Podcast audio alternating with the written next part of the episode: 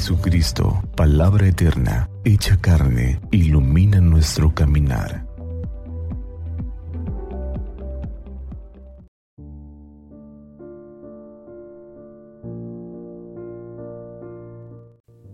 Viernes 3 de septiembre.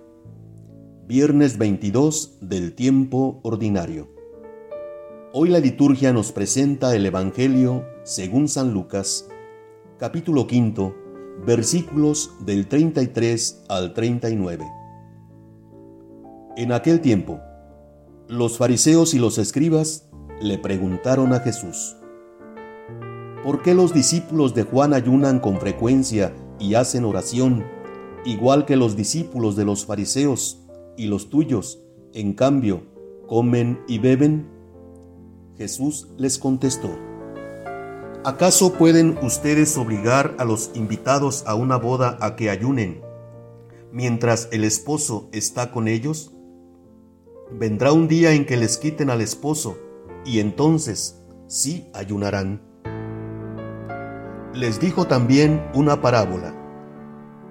Nadie rompe un vestido nuevo para remendar uno viejo, porque echa a perder el nuevo, y al vestido viejo no le queda el remiendo del nuevo. Nadie echa vino nuevo en odres viejos, porque el vino nuevo revienta los odres, y entonces el vino se tira, y los odres se echan a perder. El vino nuevo hay que echarlo en odres nuevos, y así se conservan el vino y los odres. Y nadie, acabando de beber un vino añejo, acepta uno nuevo pues dice, el añejo es mejor. Palabra del Señor. Ayer escuchamos sobre la llamada que Jesús hace a Pedro y a sus compañeros, y que ellos, dejándolo todo, lo siguieron. Reflexionemos hoy sobre dos aspectos a tener en cuenta cuando Dios llama, la fiesta y lo nuevo.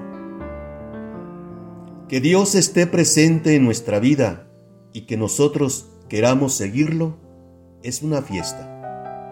Es motivo de alegría, de gozo, de regocijo. Los amigos del que se casa no pueden estar tristes. De la misma manera, la presencia de Dios nos mueve a vivir de una forma nueva cada día, porque a vino nuevo, odres nuevos, actitudes, pensamientos, palabras, acciones nuevas que manifiestan que Dios está con nosotros. Dios es novedad, Dios es fiesta. Vivamos la presencia de Dios con un corazón gozoso y con un corazón renovado cada día de nuestra vida. Bendiciones.